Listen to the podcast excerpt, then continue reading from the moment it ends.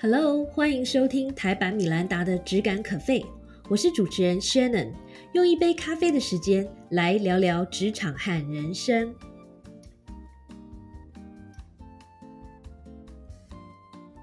Hello，大家好，又到了只感阅读的时刻了。你最近有读了什么好书吗？今天呢，我要介绍这本书是跟快乐有关。那这本书的说明叫做《最高快乐人生》。但是我觉得它的英文名字更加的直观一点，叫做 Awakening Joy。为什么叫这个英文名字呢？Awakening Joy 的意思其实就是唤醒，呃，你的喜悦，或是唤醒你的快乐。那呃，之所以叫做这个名字的原因，是因为这本书的作者们相信，其实呃，快乐的能力，或者是说喜悦呢，一直就是蕴藏在我们的内心当中。所以我们要做的，其实只是唤醒蕴藏在内心的快乐。或者是快乐的能力而已。那要怎么唤醒呢？这本书里面呢，step by step，呃，跟我们分享了十个不同的步骤。待会我会很快的来跟大家分享。那么在介绍这本书的内容之前呢，我先介绍一下这本书的两位作者。呃，他的两位作者呢，第一位是 James Barras。那这位 James 先生呢，他教导禅修已经有超过三十年的时间。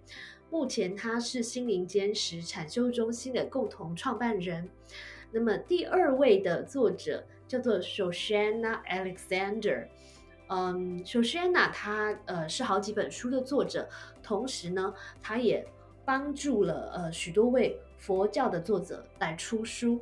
所以你看到这两位作者的这个他们的 profile，你就会知道说，今天呃我们会从一个比较不同的角度来谈快乐。在过往我们这个单元里面介绍了很多本跟快乐有关的书，也讨论过好几次这个跟快乐有关的议题，但是我们多数都是从管理或是科学或是大脑的角度来出发，而今天呢，我们比较会是从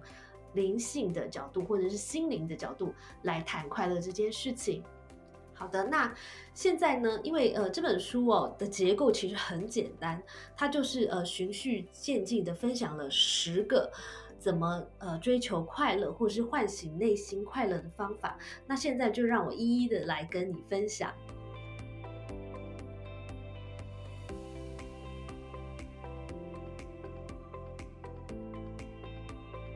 首先，作者认为唤醒快乐的第一步呢，就是将心灵导向喜悦。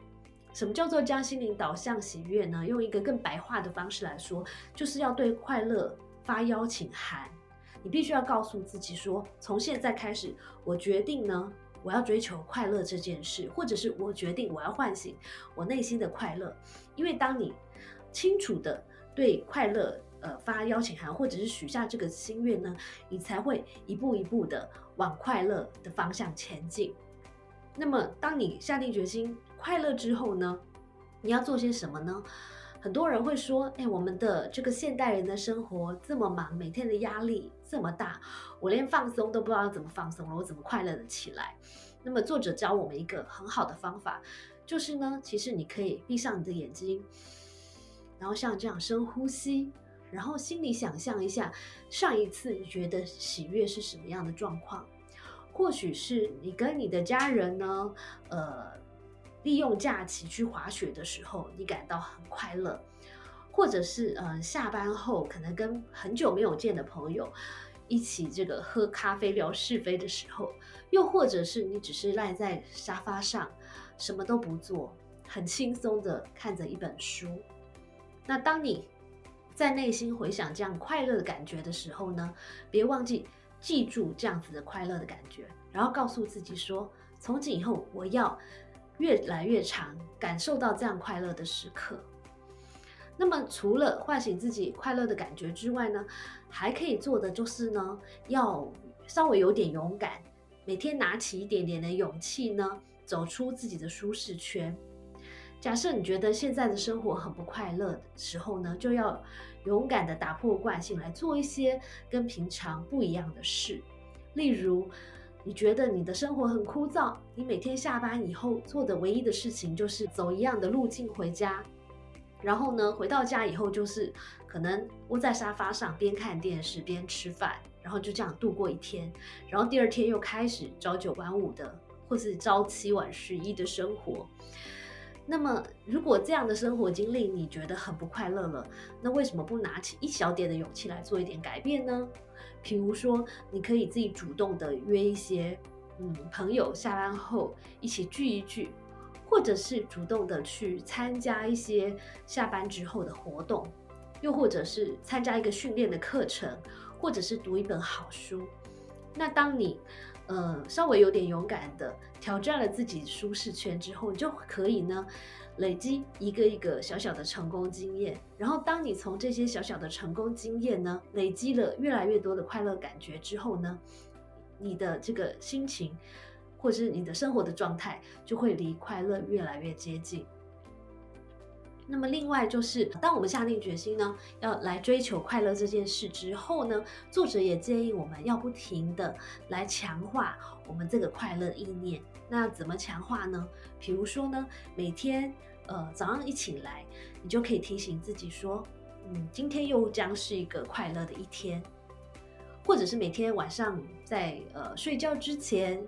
你可以告诉自己说，啊，今天虽然。有一些挫折，但是大体上来说，我觉得还蛮快乐的，因为什么什么什么，就是你可以透过不断跟自己这样的对话来强化一个自己就是要快乐的决心。那么另外就是也可以呢，选择多跟一些像你一样决心要唤醒自己快乐能力的这些朋友呢，多多的往来，因为这些都有助于强化你追求快乐的决心和意念。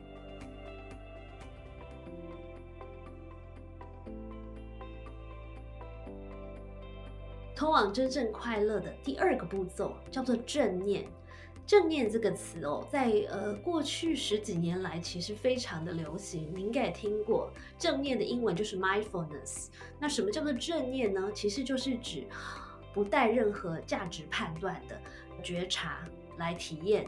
呃目前发生的一切。举例来说，呃，在这个工作的场景上，我们可能会经常发生一个状况，就是当我提了我的看法之后，我的客户或者是说跟我呃讨论的对象并不同意我的看法，嗯，他可能会建议我做一些修改。那当我带着这个价值判断来看这件事的时候，我的心里呢，可能就会觉得，哎，这个人为什么一天到晚不同意我？他为什么这么难搞？或者是？我想他一定是看我不顺眼吧，否则怎么会到处这样子一天到晚找我麻烦呢？那如果你把你的这个价值判断呢放在所有的每天发生的事件里面的时候，其实你就会发现你是活在一个自己所创造的剧本里，然后你在内心里面呢，可能就会觉得越来越生气，越来越悲伤，越来越不快乐。可是，当我们带着正念，没有不带任何的价值判断来看这件事情的时候，你看到的其实仅仅就是，嗯，在这个 moment，呃，我的客户跟我在这件事情上有不同的看法，所以这个时候你就会聚焦在怎么样解决现在的呃不同的看法，或是怎么样讨论出一个更好的一个解决方案，或者是理解他为什么会跟我有不同的看法。所以其实你是带着中立，或者甚至有一点好奇的想法，在挖掘这件事情的真相的。看到这一点其实我觉得我有被打中的感觉，因为在忙碌的公关人生里面，其实我发现呢，我们往往都是活在未来，而不是活在当下。举例来说，可能吃饭的时候就要想着，哎，今天下午又要面对一些什么可怕的状况，或是难搞的人等等。又或者是现在跟同事开着会，开着这个公司会议，但是心里却想着，待会儿下一个会要面对什么样的状况，我要提出什么样的解决方案，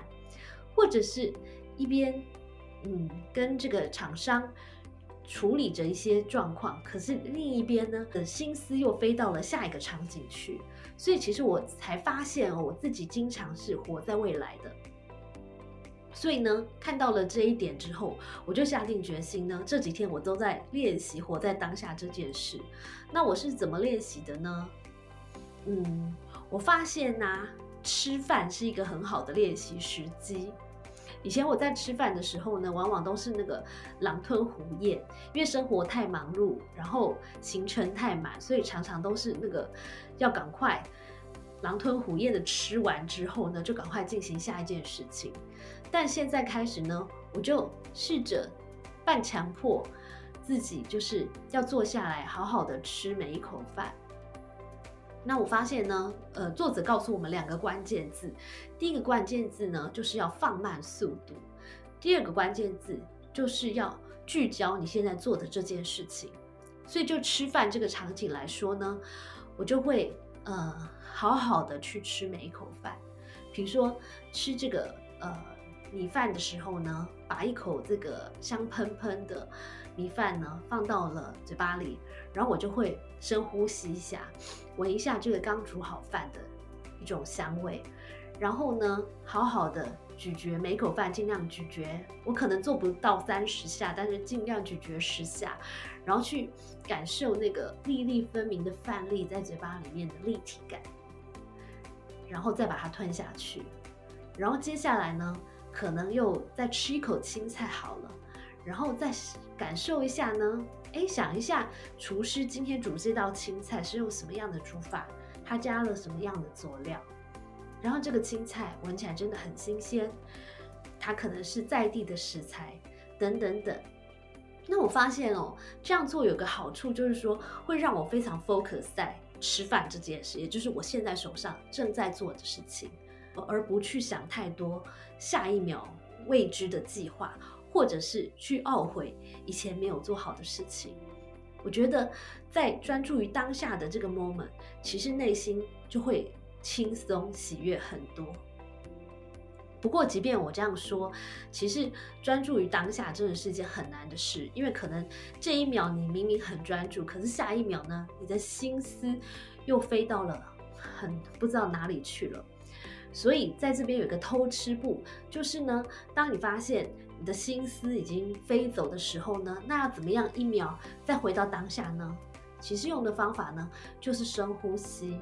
那透过几个深呼吸呢，可以帮助我们快速的聚焦，快速的回到当下的这个状况。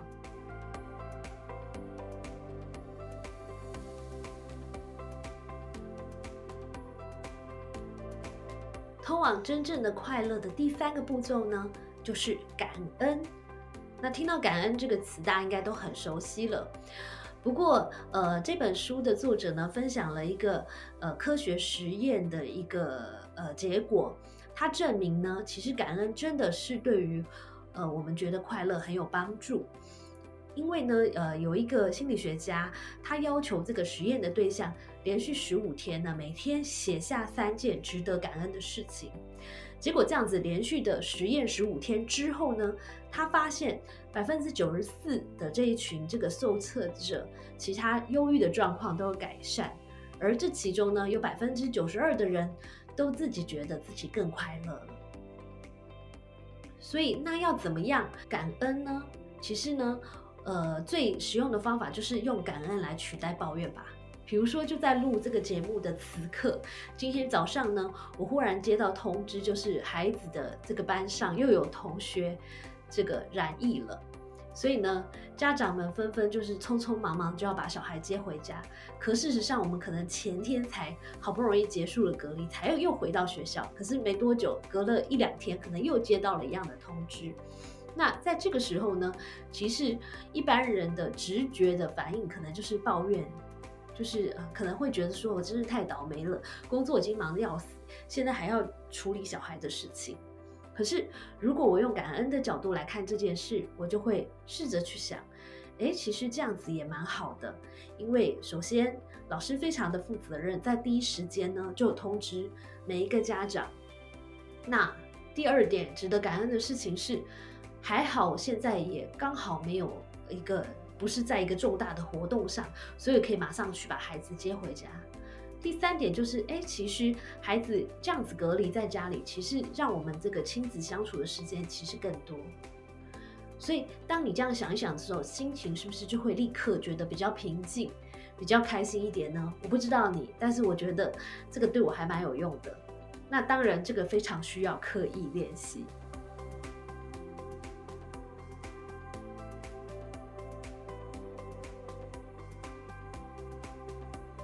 通往真正快乐的第四个步骤，就是一个进阶版的步骤了，它叫做在艰难的时刻寻找喜悦。大家都知道，其实，在人生平顺的时候呢，要感到快乐，其实相对来讲非常容易，真的没什么。但是真正考验的是，当我们在一个痛苦的情境之下，或是艰艰难的状况之下的时候呢，怎么样还能够维持相对平静或是相对开心的心情呢？这个就需要比较高的道行了，对吧？作者讲了一句话，我觉得挺有道理的。他说：“当我们在痛苦的时候，还要负面思考的话呢，就好像是你明明已经中了第一支箭，已经受伤的很重了，然后呢，你再立刻射第二支箭，那这样子不但不会让情况好转，反而会让你呢伤得更深，而且更不容易好。所以作者分享了一个很实用的方法，叫做 RAIN，R A I N。这边的 R 呢，就是指 recognize，就是认知到。”我感到痛苦这件事情，而不是一味的逃避它。然后第二个 A accept 或是 allow，告诉自己说：“哦，我知道我现在很痛苦，这个状况呢是 OK 的。”而不是告诉自己说：“哎，你这是没用，你不要觉得痛苦了，痛苦也没用什么。”因为这样子其实对实际的状况并不会有好的帮助。第三个 I 呢，这个就有意思啦，I 代表 interest。或是 invest，当我们心情很痛苦或是不这么喜悦的时候呢，其实我们要抱着好奇心，甚至从一个比较抽离的角度来研究，此刻我为什么会觉得痛苦？我为什么会觉得生气呢？是因为我被这个人骂了，还是因为其实我是因为觉得不受尊重，或者是有什么样其他的原因呢？用这个 invest 的方法呢，抽丝剥茧的了解自己真正痛苦或是真正不快乐的核心是什么。最后一个 N 呢，它叫做 non-identification，呃，用中文说就是不要对号入座。很多人的不快乐是因为他把他自己跟他当时刹那间的情绪呢画上完全的等号，比如说。你很生气，你就会认为说自己就是一个愤怒的人，或者是你很不快乐，你就会认为说自己是一个不快乐的人。但是所谓的 non-identification，意思是说，其实，呃，你要认知到，对，的确，我现在觉得很痛苦，但是总有一天我是会好的。所以，因为在这样的原因下呢，你就会从一个比较抽离的角度来分析，做一些比较积极的作为呢，来让自己。这个痛苦的状况呢，早一点的过去。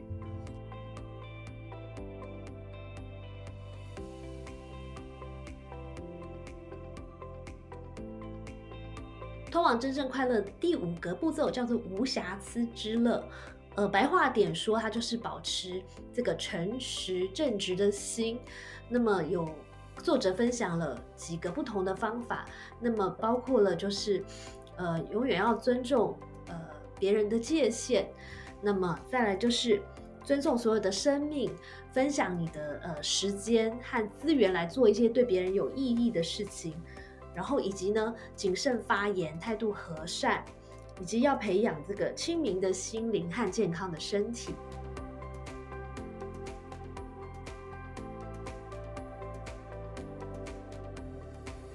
真正快乐的第六个步骤呢，叫做放下。其实，身为一个这个很重视细节的 control freak，其实在这一个步骤上，我特别的有感。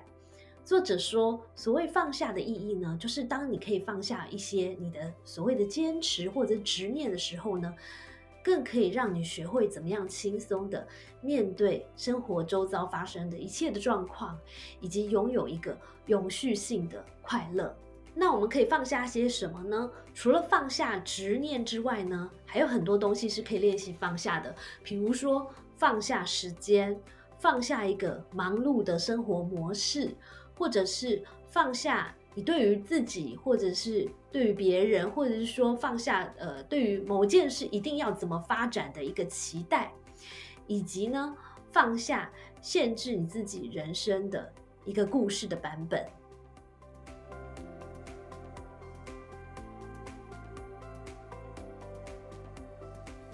往真正快乐的第七个步骤呢，叫做爱自己。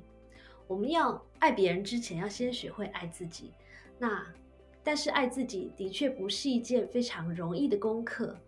可是我们可以透过作者分享的以下这些方式来学会爱自己。那包括我们可以从别人的角度来爱自己，也就是我们把自己抽离出来，然后在一个制高点或是比较远的地方呢来看着自己，然后来从别人的角度来告诉自己，我是一个非常值得被爱的人。另外呢，你也可以问一问，呃，你周围很爱你的人，比如说你的一个非常好的好姐妹，或是你的好朋友。为什么他很喜欢你？可能从他的口中，你可以发现，哎，其实你是一个非常温柔的人，你是一个非常有时间观念的人，或者是你是一个很懂得夸奖别人的人，等等等等，你是一个嗯很愿意帮忙别人的人。从他的口中，你会发现啊，原来我有这么多优点，原来我有这么多值得被爱的地方啊。那么这些。很好的分享，是不是又给了你更多可以好好爱自己的理由了呢？还有作者也提醒我们哦，要可以温柔的和自己对话。其实我们都，呃，我们从小的训练教会我们要对人温柔，可是好像。在过往，我从来没有学过任何一课是告诉我们说我要温柔的、礼貌的对自己说话，以至于我们经常就是严以律律己。比如说，当我自己没有照 to do list 上做好所有的事的时候，你可能就会骂自己说：“哎，你真的太笨了，你做事真的太没效率了，为什么这一点小事也做不完呢？”那这个表面看起来好像是你对自己很严格，你严以律己。可从另外一方面，你在对自己这么严苛的态度之中，其实也无形中给了自己很多的负能量和压力。所以下一次呢，不妨换一个角度，换一个方式来跟自己对话。比如说，你可以告诉自己说：“我知道你很累了，这个土都 list 上的十件事你做完八件已经很棒了，加油，明天再来哦。”当你试着用这种温柔的口气来鼓励自己、跟自己对话的时候，其实你会发现，你更容易觉得快乐。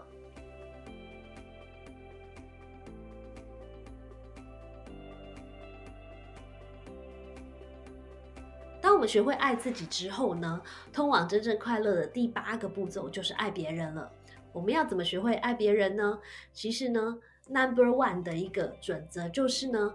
学会看一个人的优点，而不是挑剔他的缺点。那当你学会这么做之后，你就会发现周围的人都可爱了很多。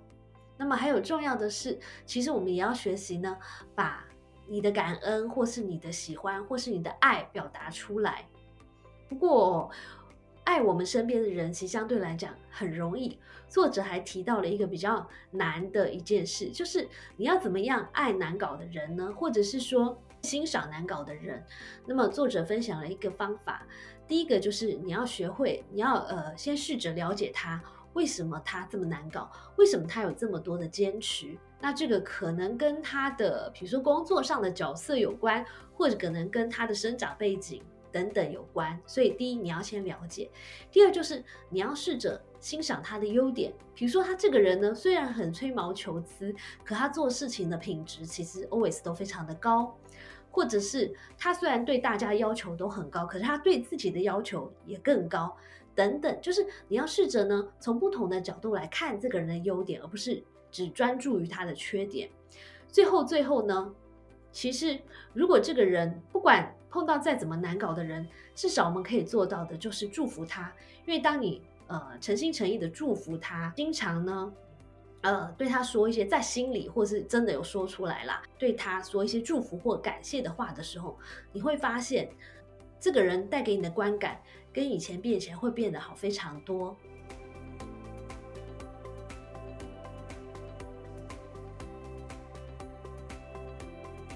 当我们学会了爱自己，当我们学会了爱别人之后呢，我们就进入了第九个步骤，也就是自然表达我们的喜悦之心。那怎么说呢？其实有，主要是透过两个方法。那第一个呢，就是对除了我们身边的人以外呢，开始对更多人表达你的感谢，表达你的这个你的爱，或是你的喜悦之情，让这个正能量呢，嗯，发扬光大，从原本是一个小石子，变成一个小涟漪，然后变成一个大的波涛，那对整个的社会或是整个的世界呢，有更好的影响。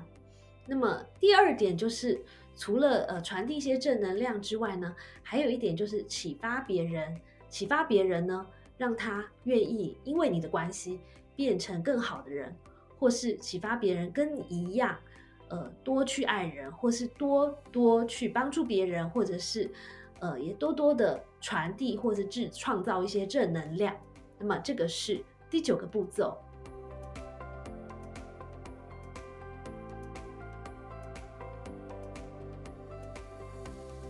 我们已经学习好了，并且掌握好了前面的这九种步骤之后呢，接下来我们就来到了最后一个步骤，第十个步骤，也就是纯粹。存在于当下的喜悦，这个听起来有点悬，但其实它的意思呢，就是不管你的面前是波涛汹涌，或者是不管有再怎么样的大好的事情发生，或是很悲惨的事情发生，你的心情呢，都处于一个纯然的放松、喜悦、淡定的状态。那这样境界其实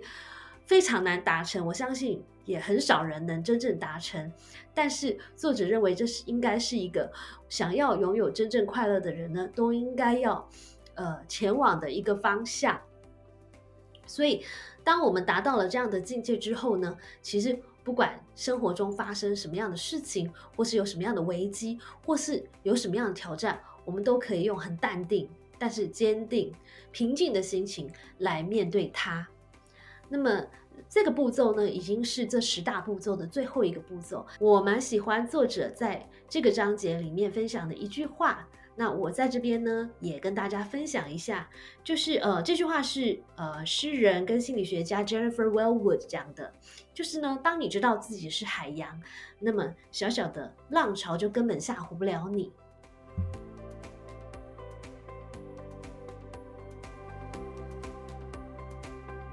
说到这边呢，也就是这本书的这个尾声了。那这本书其实呃，虽然它有十大步骤，但是我会觉得在看这本书的过程呢，或许你也不用这么严谨的依照着作者的这十大步骤来来做，而是可以先挑一些你自己比较有感的部分。那么这本书呢，其实在全球受到非常多的瞩目，它也是 Bill Gates。呃，认为针对在这个追求快乐上面最有帮助的一本书，希望你喜欢今天分享，也希望你从我今天的分享当中找到了快乐的秘诀，或者是说唤醒你心目中潜藏已久的快乐。加油，You can do it！谢谢收听今天的 Podcast，希望你喜欢今天的这杯咖啡。我们的节目名称是台版米兰达的质感可废，欢迎订阅我们的频道，分享你的想法，也可以追踪我的粉丝专业台版米兰达的创业笔记。我们下次见喽，拜拜。